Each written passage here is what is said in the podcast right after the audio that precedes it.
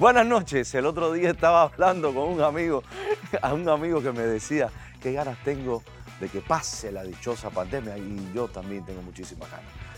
Porque eh, eh, eh, para poder ir al cine a ver una película como es debido o al teatro a ver una buena obra, y es que con esto del aislamiento y la distancia social, las industrias que más han sufrido, por supuesto, son las salas de cine, los deportes, el teatro, porque son los que acumulan de manera natural grandes grupos de personas bajo un mismo techo y, por supuesto, pegadas unas con otras. Hay que reconocer que la industria audiovisual no ha sufrido tanto, porque mm, eh, cuando me refiero a eso, a las pérdidas eh, económicas, porque el consumo de las series y películas de Netflix, por ejemplo, de Amazon Prime, de Hulu, han visto triplicadas sus ganancias por la gente conectada en su casa, en su móvil, en su iPad, en su computadora. También ha incrementado la demanda. ¿Por qué? Porque no es lo mismo, por supuesto, verlo a través de un aparato, aunque tú lo tires a una pantalla de, televisión grande, no es lo mismo como ir a verlo al cine. Tampoco es lo mismo ver una pelea de boxeo o partido de, fútbol o, la pelota, el béisbol por televisión, con un estadio totalmente vacío que con la gente compartiendo. ¿Y qué decirte de una obra de teatro? Que eso es lo mío, que es un, es un momento único en la vida. El teatro es una de esas artes que convierte cada función en algo irrepetible, aunque lleve años, temporadas, los actores repitiendo los mismos textos, la misma puesta en escena, la misma luz, los mismos movimientos, cada función es diferente. Es ahí donde radica la magia del teatro, en su carácter efímero y único. Quizás por eso ha sobrevivido al paso de tantos siglos y ha resistido los embates de tanta tecnología.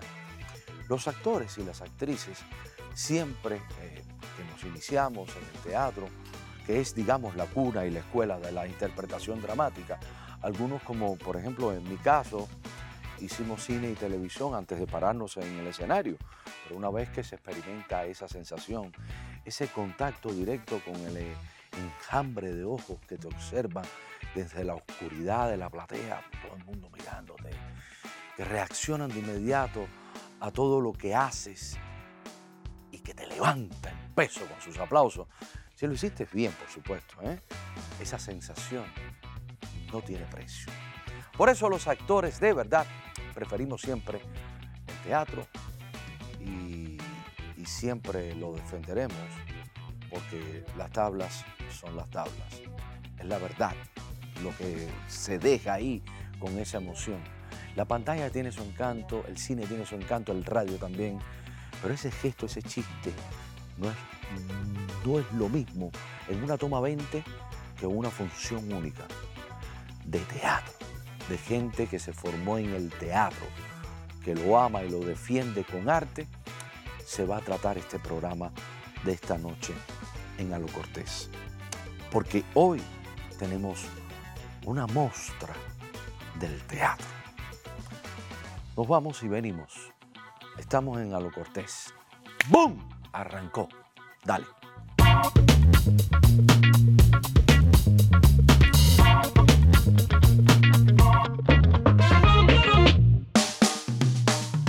Gracias por estar ahí, estar conectado con nosotros a través de las redes sociales, por supuesto Facebook, YouTube, Instagram, LinkedIn, Twitter. Eh, también estamos en Tubox, en nuestra plataforma de Tubox, plataforma asociada, 123 canales. Estamos también en Roku TV y en Amazon Fire Stick. No pierda la sintonía con nosotros. Comparta, comparta, dele like y avísenle que esta noche en Alo Cortés tengo una, mejor, una mujer hermosa por dentro y por fuera. Nació el 19 de diciembre en Santa Clara, Cuba. Estudió actuación en el Instituto Superior de Arte de La Habana y se ha ganado un lugar respetable en el teatro tanto de Cuba como aquí en el exilio. Llegó a Miami con un enano en la botella y ha sido Josefina la viajera. Recibo con mucho placer y cariño a Gretel Trujillo, mi amiga de todo el tiempo. ¿Cuántos años hace que nos conocemos? Uh, sí, si digo en la fecha, Tony, sacan mi edad. no, no, no, no. Tú, siempre has sido más joven que yo. Sí. Tú unos siempre, no, no. Es unos cuantos años, no sé, no sé, porque tú te luces, luces de mi edad por ahí. No, no, son las Ah. cirugías. Eso no hay quien lo crea. Oye, eh, eh, lo primero, tengo que, antes de empezar, eh, hablar un poquito del año que viene. Ah, sí, claro. Fue tu primera eh, participación en televisión. mi primera participación en televisión. Pero primero, Tony, primero quería agradecerte por estar aquí en este programa tan bonito, en este ambiente tan especial, con un equipo tan maravilloso. Y, y por esa presentación que me has hecho. De No veras que me siento no me digas. muy Tú emocionada. Tú te, mereces eso y mucho más. Gracias. Lo que sí te puedo asegurar que este tipo de programas no abundan. Este tipo de programas de, de- donde el protagonista del programa no es uno, es la figura, la estrella invitada, la personalidad que yo tengo delante y ese es el éxito de este programa. Nosotros simplemente somos un vehículo, somos un- un- una, una muestra. Tu primera presentación en televisión es Y en a- el año que a viene. lo mejor para el año que viene, dirigida por el fallecido Héctor Quintero. eh, y, y mis primeras escenas de la vida en la cámara, frente a cámara, fueron contigo. Fueron contigo, Era- increíble. Hicimos de novio. Hicimos de novio. Yo era la, la novia, la noviecita de Chiripazo. Fueron unos cuantos capítulos nada más que yo compartí contigo. Por eso te pregunté, Tony, ¿te acuerdas de mí? Porque fue, fue poquito. Pero ¿cómo no me fue la primera sí. experiencia. Aún estudiaba yo ¿Y- cuando, ¿Y, y qué cuando fue? Eso. Cuéntame esa experiencia, ¿cómo fue? Eso fue maravilloso. Sobre Además de yo ser muy malo en... en- Ah, por favor.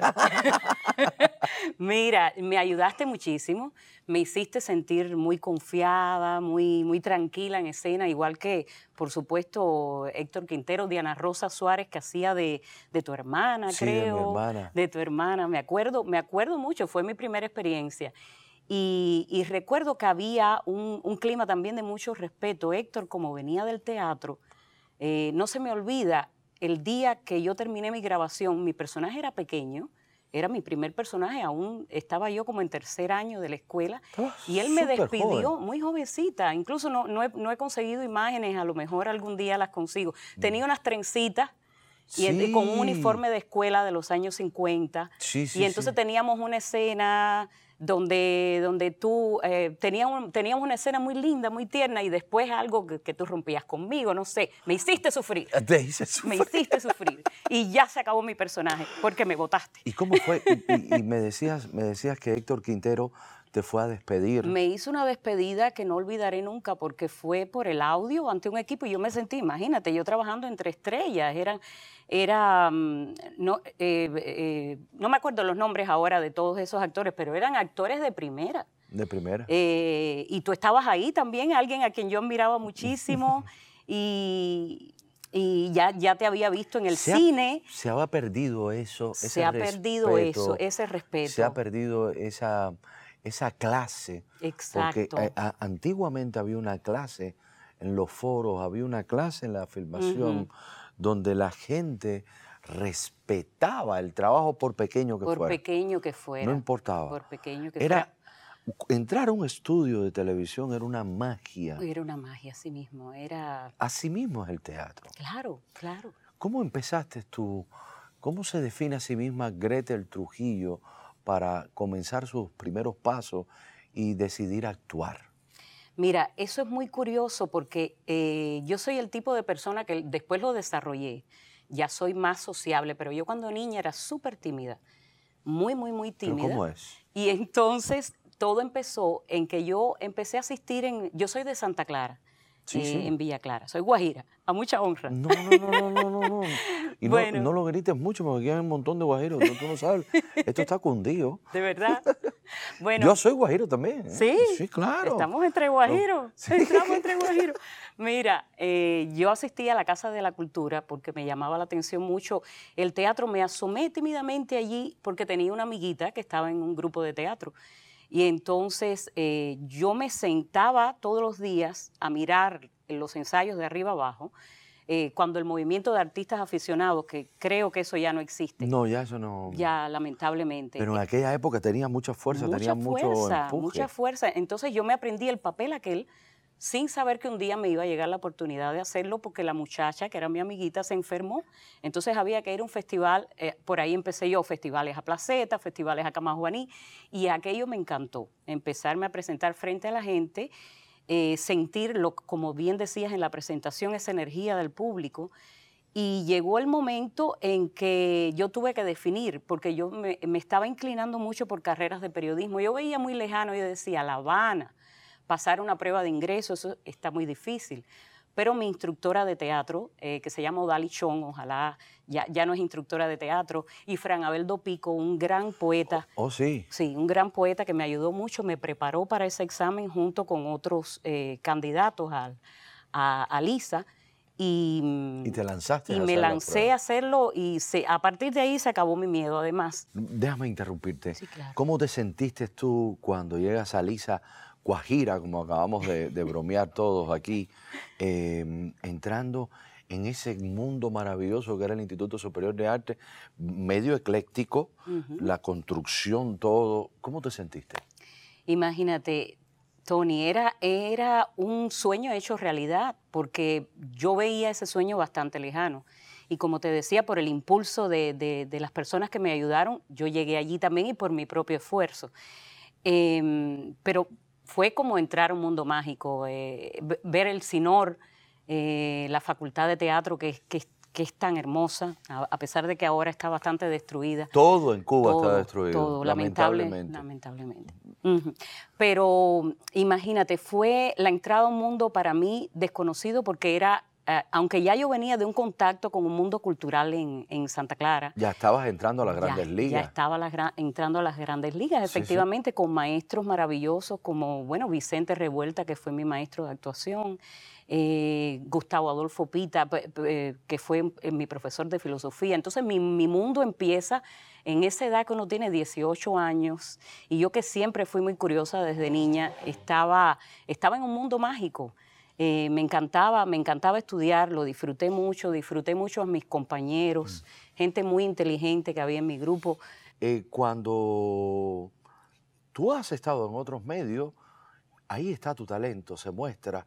Eh, eres capaz de mostrar esa ductibilidad de venir de un lugar a otro y no pasa nada.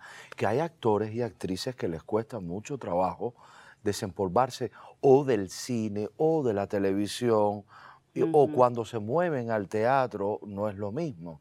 En este caso, tú fluyes por cualquiera de, las maneras de hacer arte y actuar. Bueno, gracias por, eh, ese elogio, Tony. Eh, mira, eh, yo creo que la cuestión está en cómo regular la energía. Uno sabe que que en televisión uno tiene que ser lo más natural posible, aunque todos los medios, ojo, llevan toda la naturalidad y sinceridad de la que eres capaz, que tiene que ser a un punto máximo. Pero la cuestión está en que cada medio tiene su manera, su, su, técnica, ¿no? Y entonces en el teatro te expresas, tienes la, la mayor libertad. Yo creo que por eso me gusta tanto, porque el teatro es como Em, un open world, es, eh, te sientes libre. En la televisión tienes que estar sujeto, por supuesto, a no salirte de cámara, a, jugar, con la luz, a jugar con la luz, a, tener muy claro el, concepto de dónde tú estás parado en tiempo y espacio mismo, la y abstraerte de dónde vienes, a dónde vas y abstraerte de todo lo que está alrededor tuyo también. Pero eh, estás más eh, apretado por el tema de la técnica. Claro, claro. Yo recuerdo... Y el cine es mucho más... Y el cine aún, mucho más, aún más. Por eso es que es, tan complejo saltar de un medio a otro.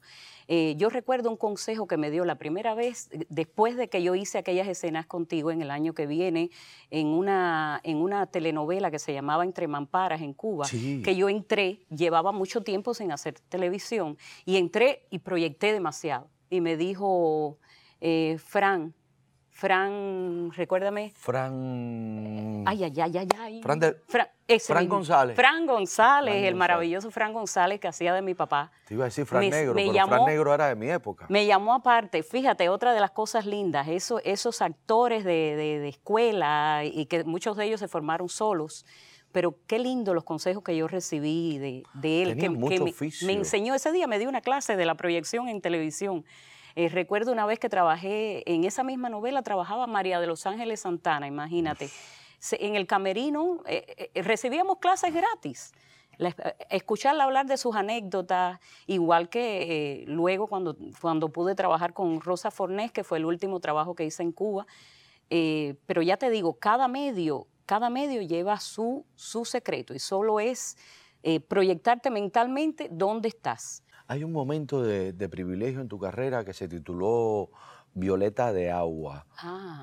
Eh, ¿Qué, Violetas de Agua, ¿qué significó, significó para ti trabajar durante tantos capítulos con, ahora lo mencionabas, con Rosita Fornés, En, estas Violetas de Agua? Mira, cuando yo eh, recuerdo cuando me dijeron quién iba a ser mi abuela, que yo iba a ser su nieta, yo no lo podía creer no lo podía creer. Eh, la primera vez que llegué al set a hablar, yo estaba muy tensa porque era un compromiso muy grande. Y aún yo tenía unos cuantos trabajos, pero aún... Estaba empezando. Estaba empezando como quiera que sea. Y, y, mi trabajo en televisión tenía un recorrido, pero ya esto era un momento importante, trabajar al lado de Rosa Fornés, donde todas las escenas, absolutamente todas eran con ella. Entonces, eh, ella misma me dijo, mi niña, me puso la mano aquí y me dijo, qué alegría trabajar contigo. Me dio un abrazo, me, trató, me habló tan dulcemente como si fuera yo familia de ella. A partir de ese momento, yo no tuve ni que pensar mucho en el sí mágico, ya yo era la nieta de Rosa Forné. es que esas son las leyendas. Qué maravilla esa Esas son las leyendas, estas son las anécdotas que nos, nos visten a todos los que tuvimos el privilegio, la suerte de trabajar con, grandes nombres de la cultura cubana. Eh, y, es, exactamente eso. Ya en cuanto hizo contacto físico y visual contigo, ya... Y los consejos que me daba y me hablaba así con una... Es que ella era, una, era un ser extraordinario. extraordinario. Eh, no solo en escena, sino eh, en todos los, los ámbitos, ¿no? ¿Cómo crees que se desarrolla mejor un actor? ¿Con una buena formación académica o en el fuego del escenario? Y las cámaras? Mm, mira, eh, no sé si tengo la, la, respuesta exacta para tu pregunta, pero eh, un actor, hay, hay, ejemplos de actores que no tienen ni siquiera formación académica y, mm, han demostrado. Lo hablábamos de Fran. Claro. Eh, ejemplos hay miles. Bueno, el, teatro cubano está lleno de eso y mucha gente que se formó frente a cámara sin, sin pasar una escuela. Hay una frase que a mí me encanta Em, que dice que, a ver si, eh, el, autor no lo recuerdo, pero está, está mucho en Facebook, está mucho en los medios, que es actuar es creer, es creer firmemente en tu verdad eh, bajo circunstancias imaginarias. Si tú tienes el poder de creer firmemente en lo que tú estás haciendo, firmemente, como es que en eso te va la vida, ahí hay una verdad que tú, lo, que tú la vas a defender en cualquier medio que sea. Y ese, es el, ese es el secreto y ese es el consejo que yo le daría a los actores que, están empezando, defender la verdad de tu personaje en cualquier medio. Pero evidentemente también la vida demuestra que hay personas que tienen más gracia, como, como, como aquel que dice, eh, en un medio que en otro. Hay quien tiene la, la, que está dotado para pasar de un medio a otro con más facilidad. Pero yo creo que, no existe un secreto para eso. y hay personas que son solamente de un solo medio. Eso, eso también lo creo. Hay personas que nos pasaba mucho a nosotros cuando íbamos al teatro, que ibas a ver a, no voy a mencionar nombres, por ética y por respeto, ibas a ver a fulano, que era muy bueno en muy teatro. Bueno eh. Pero entonces, cuando pasaba a ser un coprotagónico en televisión, eh, tú tenías deseo de apagar el televisión inmediatamente. Sí, exageraban eh, o algo así. Y también el caso contrario, algunos actores que, están tan acostumbrados a hacer televisión que de pronto no se les escucha bien. Eh, no, no, son todos, pero puede pasar. Y creo que, que, que todo el mundo lo puede hacer. eso depende mucho también del trabajo del director, que esté encima del actor, que lo cuide eh, porque a veces son personas de nombre, ¿entiendes? Y, lo he visto en, personas de otras nacionalidades, e, esa, esa dualidad, y siempre trato de aprender. Siempre, siempre uno aprende de cualquiera. Sí, la humildad, la humildad y sobre todo eh, el saber escuchar. El saber escuchar. En tu resumen hay nombres muy importantes como Abilio Esteves, ah. Raúl Martín, Nilo Cruz, Por solo, por solo citar eh, tres, eh, tres, nombres, eh, ¿qué te han dejado ellos en, en, tu trabajo, en tu experiencia, en tu crecimiento profesional y humano? Mm. vamos a empezar por orden. Raúl Martín fue el director con el que trabajé muchísimos años en Cuba, en el Gran Teatro de la Luna, que sigue haciendo obras constantemente. De Raúl aprendí em, sobre todo eh, la constancia, la constancia, el ensayo, la búsqueda. Eh, que ya venía aprendido de mis maestros, ¿no? de, Vicente, de Berta. Pero en, Raúl también hay una cosa juguetona que, tuvo que ver mucho con mi manera de ver el teatro. Su teatro es un teatro musical. Con Raúl aprendí a lanzarme a cantar en escena, es algo que me encanta hacer. Em, eh, la humildad, la humildad de Raúl Martín, eh, vamos a ponerle nombre, de, de, Abilio Esteves, la profundidad, eh, el análisis de un texto. Me, me, dio dos regalos maravillosos, El enano en la botella y Josefina la viajera, que fue escrito especialmente a través de conversaciones que tuvimos. Entonces, imagínate, eso. ¡Qué honor! ¡Qué honor! ¡Qué ¿Eh? honor! ¡Qué honor! oye. Eh, Somos amigos, yo le digo padrino, él me momento, dice. Un momento, oye. Comparte, comparte, tira un screenshot de pantalla, porque todo el mundo no tiene la suerte que alguien así haga algo para ti. Ay, ay, ay, ay, ay. y Nilo Cruz, imagínate, el, eh, un Pulitzer Nilo vio mi trabajo El Enano en la Botella y es eh, cuando yo lo presenté en el repertorio español de Nueva York, recién yo llevar muy poco tiempo aquí en Estados Unidos. Y, a partir de ahí surge la propuesta de hacer Ana en el Trópico, que recién había ganado el premio Pulitzer. Eso fue un, momento en mi carrera muy lindo también, donde trabajé con, eh, con Francisco Gatorno, con Raúl Durán, actores cubanos y otros actores maravillosos que están que están eh, actualmente todavía trabajando en, el repertorio español. Y Nilo es una persona súper dulce, eh, una persona muy culta, igual que Abilio Esteves. Imagínate, dramaturgo, siempre leyendo. De, entre los dos aprendí a leer más teatro. Em, y Nilo me ha regalado la experiencia de trabajar junto a actores muy buenos y em, de, hacer, de hacer un personaje tan lindo como Conchita, que se quedó para siempre en mi corazón, la, tabaquera cubana de Tampa. De Tampa. ¿me, puedes conseguir algunos tabacos? Mira, que yo aprendí, yo aprendí a hacer tabacos. Yo aprendí, sí, sí. Vamos a yo me lo tomé muy en serio. Vamos a preparar, no, es que tú eres muy seria y eso es algo que siempre he destacado eh, en todos los círculos donde he tenido la suerte de poder conversar de, tu persona y de tu trabajo. Y eso es lo que hace la diferencia entre otras tantas actrices buenas, con calidad que hay aquí, y tú. Te lo digo así porque te, considero muy afín a, mí, de, por supuesto, por haber hecho todo el trabajo que hicimos. Señoras y señores, señoras y señores, nos fuimos un ratico, regresamos enseguida, estamos con una de las más grandes actrices de teatro que ha pisado aquí. Gústele a quien le guste, duélele a quien le duela y porque a mí me da la gana.